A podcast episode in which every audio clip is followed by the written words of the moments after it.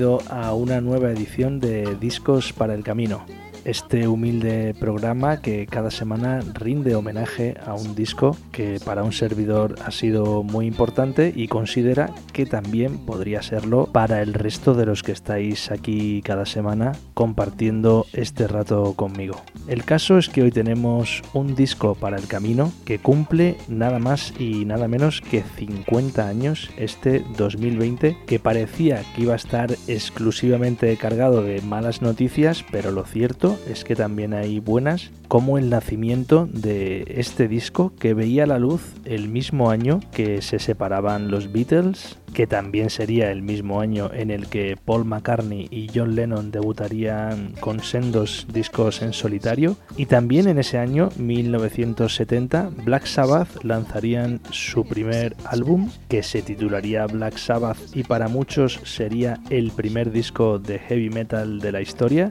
y ya que estamos con esta especie de efemérides improvisado, comentaros que en 1970 también se celebraría un festival en la isla de White que pasaría a la historia que estoy seguro que conoces a la perfección. Y ya por último, deciros que ese mismo año moriría Jimi Hendrix a causa de aquella intoxicación etílica que acabaría con este gran artista que en aquel momento tenía solo 27 años. Pero lo que importa hoy, por encima de todas estas noticias, es que hace 50 años veía la luz un disco que arrancaba tal que así.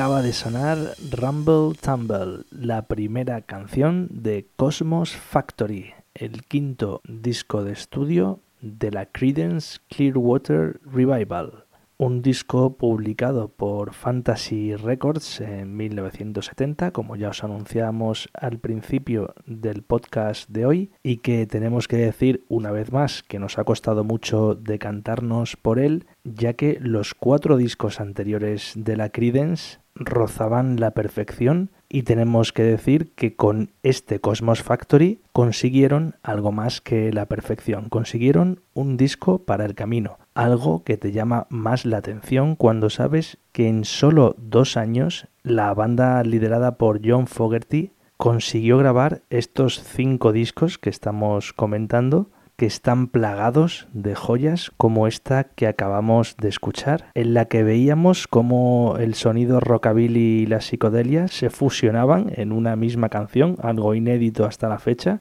una canción, este Rumble Tumble, que como decimos arrancaba con un rockabilly clásico y luego de repente te encuentras con un muro de sonido psicodélico con el que te has estado dando cabezazos a lo largo de cuatro minutos. Y es que conviene recordar que estamos en San Francisco, ciudad en la que en aquellos momentos y en aquella época ya sabemos que en esta ciudad bandas como Jefferson Airplane o los Flaming Groovies que estuvieron sonando precisamente hace unos días aquí en Discos para el Camino campaban a sus anchas. Fueron años muy importantes para la música en general y para el rock and roll en particular y años también muy duros para los que no tenían recursos, y de eso hablaba precisamente este Rumble Tumble, de un pobre hombre en busca de una vida mejor en otro lugar, aunque nosotros de momento no nos movemos de San Francisco ya que de allí saldría la banda protagonista de esta nueva entrega de discos para el camino, la Credence Clearwater Revival, y de allí mismo saldría este disco, Cosmos Factory, con el que alcanzarían esa cima que ya venían persiguiendo desde hace varios años dentro de esa trayectoria que os comentábamos que siempre fue ascendente desde que se formaron en 1967. Y vamos a continuar con la segunda canción de este disco que estamos seguros que ya estáis deseando oír. Se trata de Before You Accuse Me, que es una canción original de Bo Diddley, publicada en 1957 y que además de la Credence han versionado artistas como Eric Clapton, los 13th Floor Elevators o el mismísimo Eric Bardon de los Animals. Disfrutamos ya de este Rhythm Blues antológico y dejamos para dentro de un poquito esas acusaciones que siempre han estado muy presentes en el seno de esta banda. Suena Before You Accuse Me.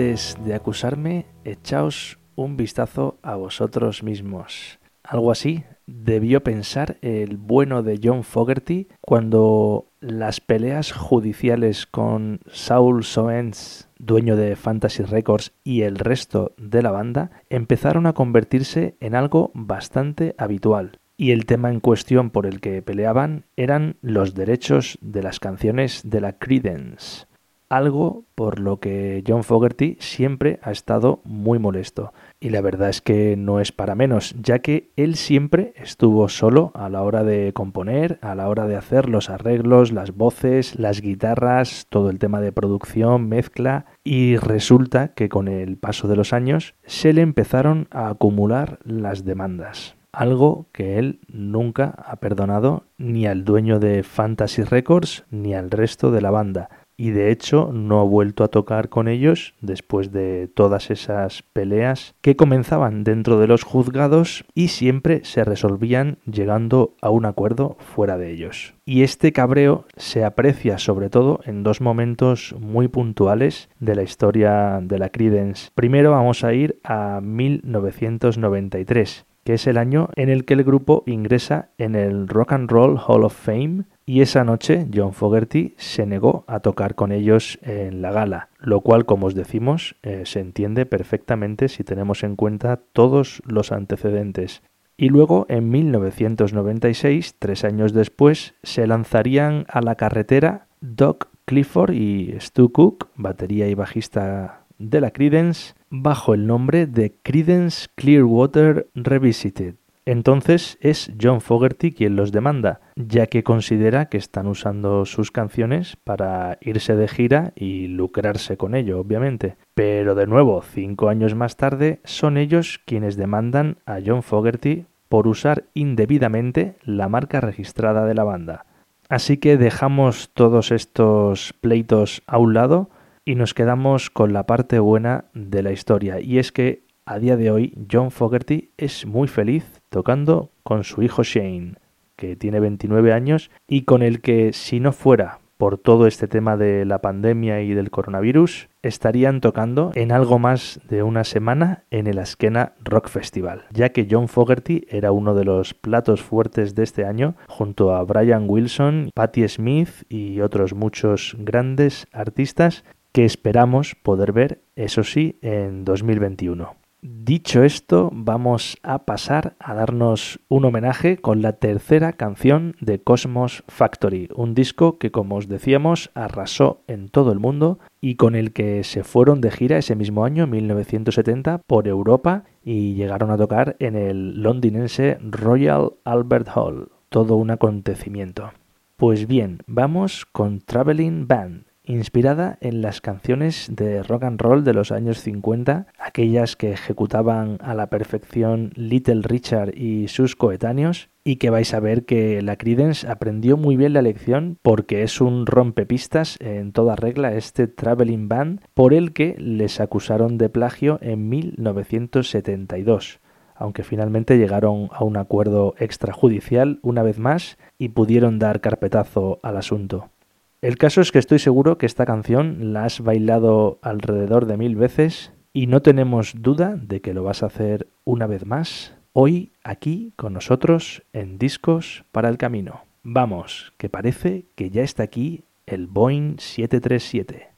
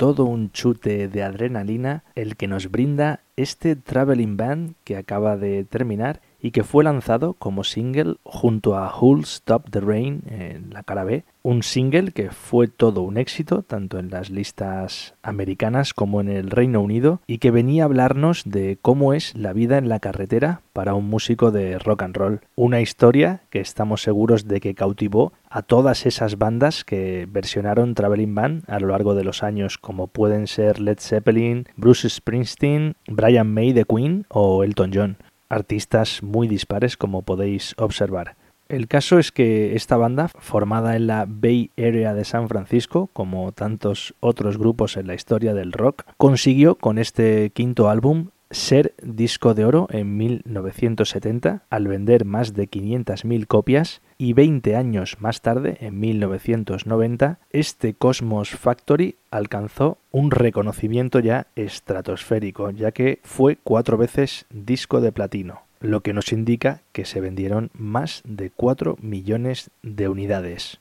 Y es que cuando hablamos de la Creedence Clearwater Revival, todos son datos asombrosos, ya que a nada que sepas un poquito sobre la historia del rock, la Creedence es una de las bandas que siempre sale en todas las conversaciones, junto a mastodontes como los Rolling Stones, los Beatles, los Yardbirds, los Kings, pero lo asombroso de ellos es que todo su legado lo facturaron en cuatro años, entre 1968 y 1972. Eso fue todo cuatro años, aunque también es cierto que venían tocando juntos desde el 59, ya que empezaron como tantas otras bandas, ya sabéis, unos amigos del instituto que se empiezan a juntar, empiezan a tocar y terminan convirtiéndose en uno de los grandes grupos de la historia de la música al igual que el artista que popularizó la siguiente canción que va a sonar, aunque es un tema original de Dick Penner, el que hizo que sonara en todas las radios y se convirtiera en un hit sin precedentes fue Roy Orbison. Hablamos de Ubi Dubi y se la vamos a dedicar precisamente a él, ya que el pobre murió en 1988 tras una vida de lo más ajetreada.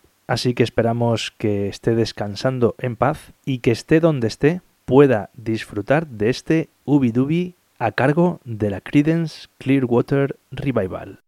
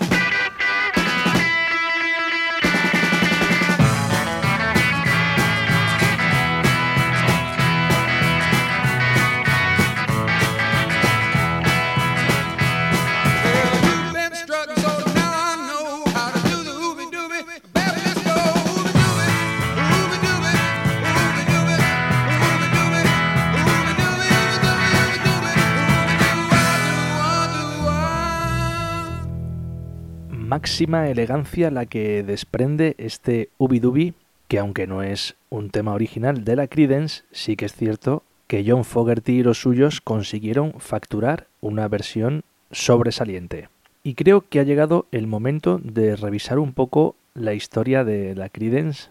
porque como, como hemos dicho ya en varias ocasiones, John Fogerty es el principal compositor y el jefazo al que todos obedecen, lo cierto es que no está solo y desde 1959 va a estar acompañado de los mismos músicos y amigos, aunque el nombre de la banda irá actualizándose con el paso de los años. Así, en 1959 podemos decir que John Fogerty, que primero se dedicó en exclusiva a la guitarra, dejando el tema vocal a su hermano Tom Fogerty, que más tarde se pasará a la guitarra, y además de los hermanos Fogerty tenemos a Stu Cook, bajista de la banda, que en los inicios tocaba el piano, y a Doc Clifford, batería. Este sí que empezó y terminó aporreando los tambores. Pues bien, en 1959 este grupo respondía al nombre de The Blue Velvets. Cinco años más tarde, en 1964, adoptan el nombre de The Gollywoggs, un nombre un tanto particular que no me extraña que cambiaran por el definitivo Credence Clearwater Revival que entraría en vigor desde 1967. Pues bien, en sus inicios la banda sonaba a los Who, a los Beach Boys. Era entonces cuando cantaba Tom Fogerty y digamos que a toda esa etapa se le conoce como pre-CCR y de hecho en 1975 Fantasy Records publicó un álbum que venía a reunir todas esas primeras composiciones del grupo y en 2001 lanzarían una caja en la que podemos leer en grande las siglas CCR y la verdad es que es una pieza que no puede faltar en la colección de todo amante de Creedence Clearwater Revival. Así que si no la tienes, ve corriendo a por ella porque no tiene desperdicio. Pues bien, una vez ya con el nombre definitivo, en 1969, la Credence sería uno de esos grandes grupos que pasaría a la historia por haber tocado en Bustock junto a grandes artistas como Joe Cocker, Jimi Hendrix, Janis Joplin y tantos otros que hicieron de este evento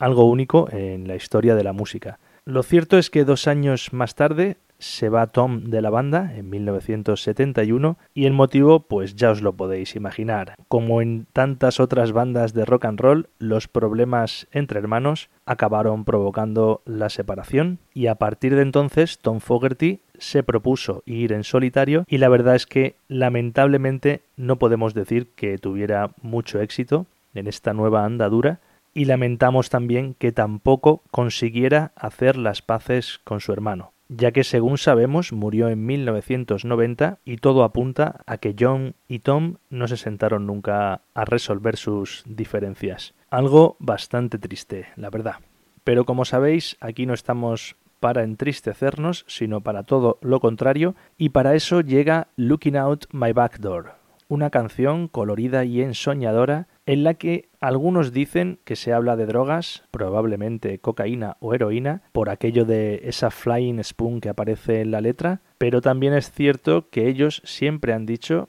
que pasaban de las drogas duras. Y es que la Credence, más allá de un poco de hierba, parecía no estar interesada en adentrarse en el pantanoso mundo de las drogas que en aquella época, pues finales de los 60, principios de los 70, estaba haciendo estragos en Estados Unidos. Así que os dejamos ya con esta canción que algunos de vosotros identificaréis rápidamente porque aparece en la banda sonora del Gran Lebowski, una película tan de culto como este Cosmos Factory del que ahora vamos a escuchar Looking Out My Back Door.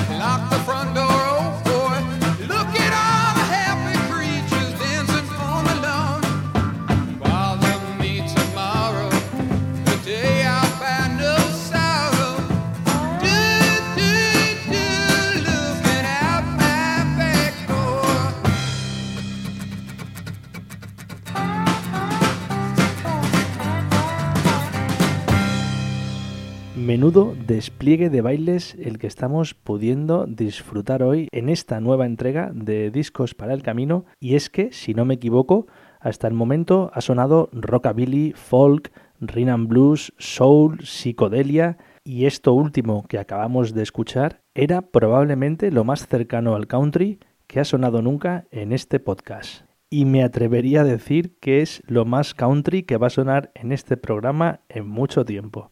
Pero bueno, ya se irá viendo eso. De momento, vamos a seguir indagando en la historia de la Credence Clearwater Revival, ya que no hemos llegado a comentar que en 1966 hubo un paréntesis en la historia de la banda, ya que tanto John Fogerty como Doc Clifford se iban a alistar en las Fuerzas Armadas, algo que marcaría y mucho a John Fogerty y que se verá reflejado en algunas composiciones y alguna de ellas la vamos a escuchar hoy en este programa. Comentar también que Saúl Sáenz, a pesar de ser el mayor enemigo público de John Fogerty a día de hoy, fue quien les obligó a cambiarse el nombre cuando compró Fantasy Records allá por 1967 y en este caso tenemos que aplaudir tal decisión porque los nombres anteriores estaban muy lejos del que hoy conocemos todos. En aquel momento, cuando tomó esta decisión,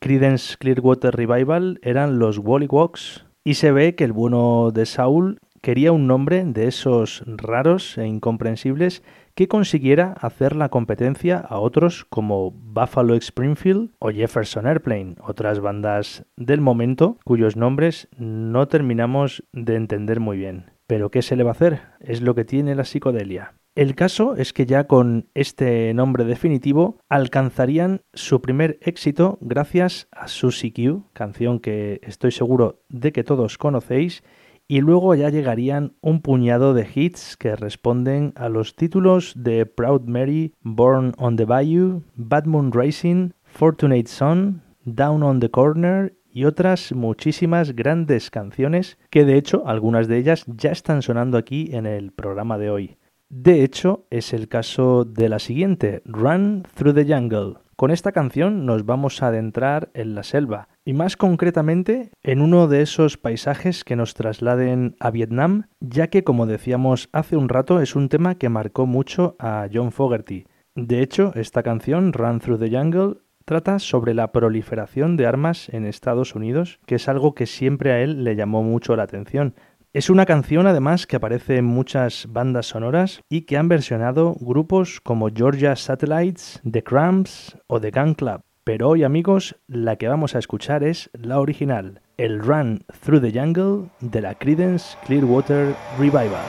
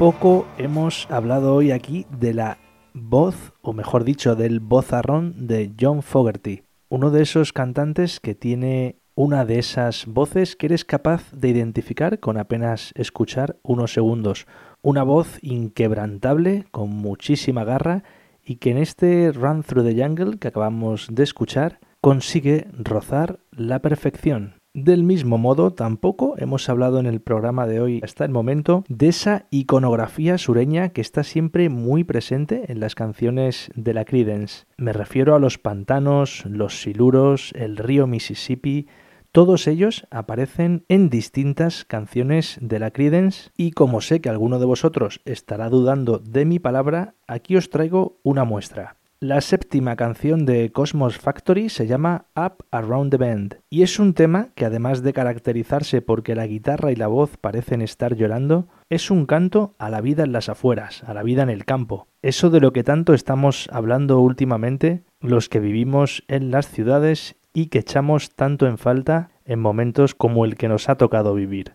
Y eso es algo que John Fogerty ya sabía de hace mucho tiempo. Él siempre ha pensado que la vida en la ciudad no podía tener nada bueno. Y eso es lo que le llevó a componer una canción como Up Around the Bend, que fue un súper éxito a nivel mundial.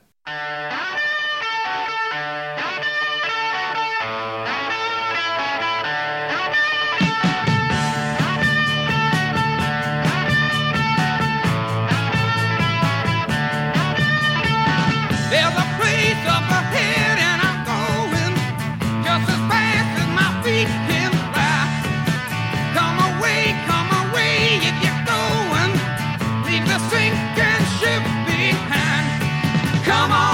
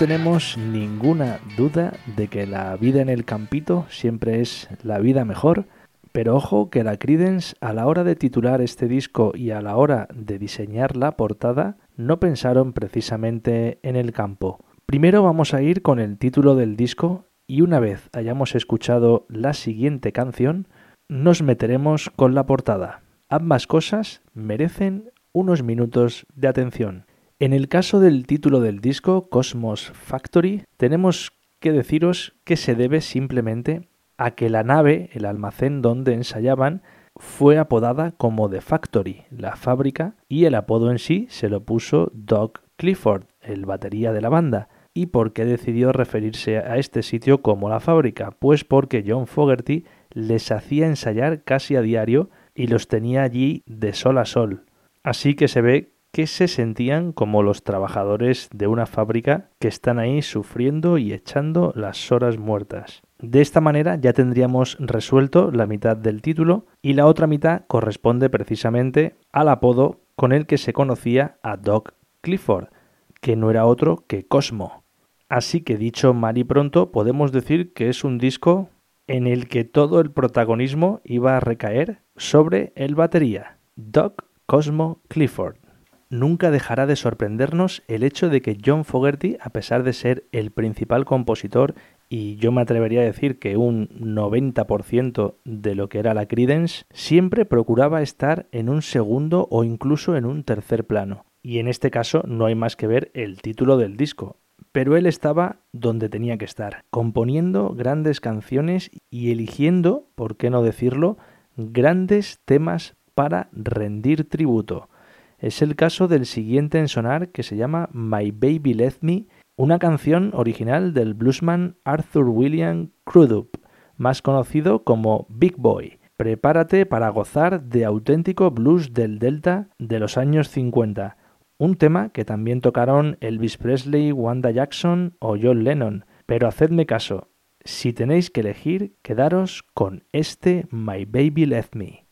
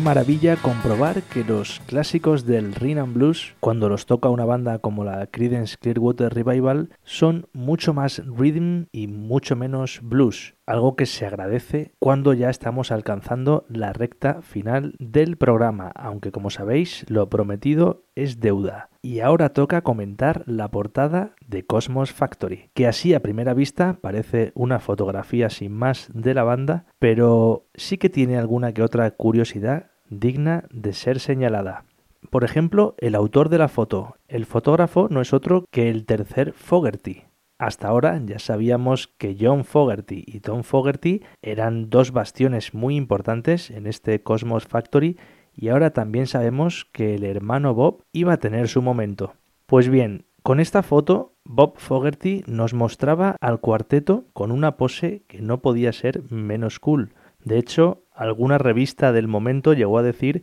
que parecían más leñadores que estrellas del rock, y no podemos estar más de acuerdo. Otro detalle de la portada es que aparece un cartel en el que podemos leer escrito a mano Third Generation, una especie de indirecta a un crítico del momento que se llamaba Ralph Gleason y que llegó a decir que no eran tan buenos como Grateful Dead o Quicksilver Messenger Service, otras bandas de San Francisco que a su juicio estaban unos escalones por encima de la Creedence. Entendemos que pusieron este cartel tirando un poco de sarcasmo, ya que en ese momento la Credence me atrevería a decir que había superado y con creces a estos otros dos grupos. Pero bueno, la podéis ver detenidamente cuando queráis y seguro que estáis de acuerdo en que la foto en sí no tiene desperdicio. Uno aparece subido en una bici, dos están tirados por el suelo. Lo que viene siendo el tema de la escenografía, se ve que en aquel momento el hermano Bob no lo tenía muy pulido.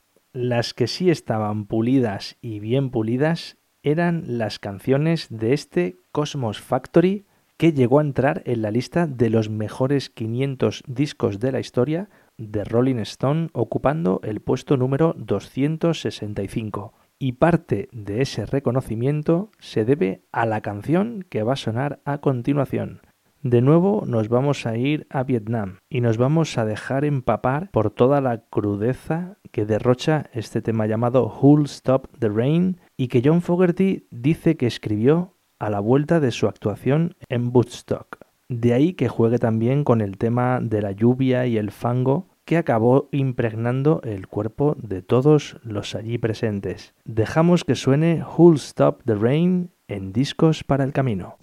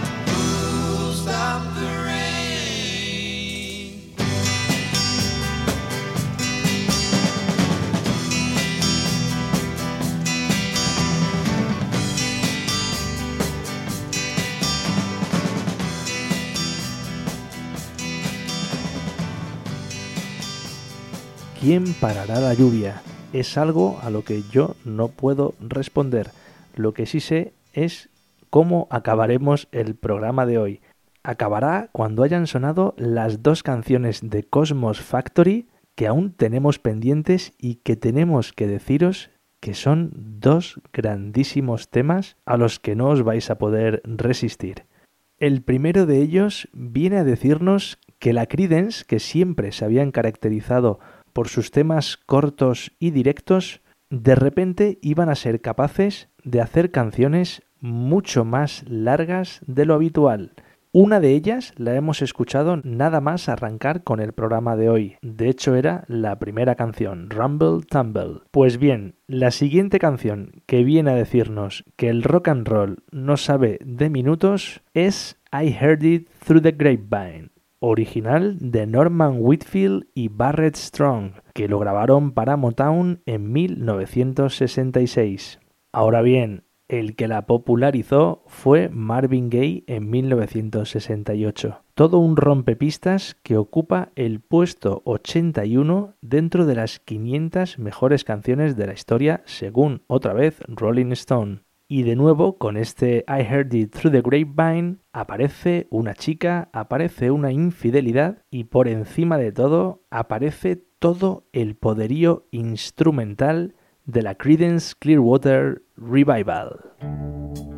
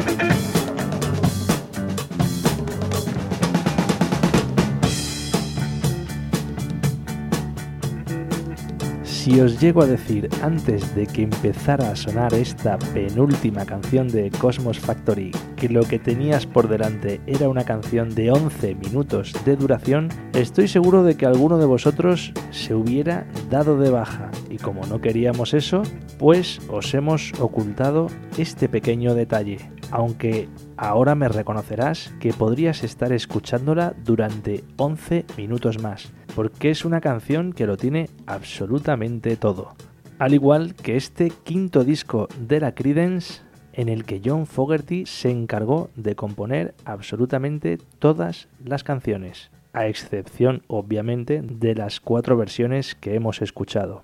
La despedida también va a correr a su cargo y de nuevo tenemos que enamorarnos de esa voz en Long as I Can See the Light con la que vemos la luz al final del túnel y con la que te invitamos a encender una vela, ponerla cerca de la ventana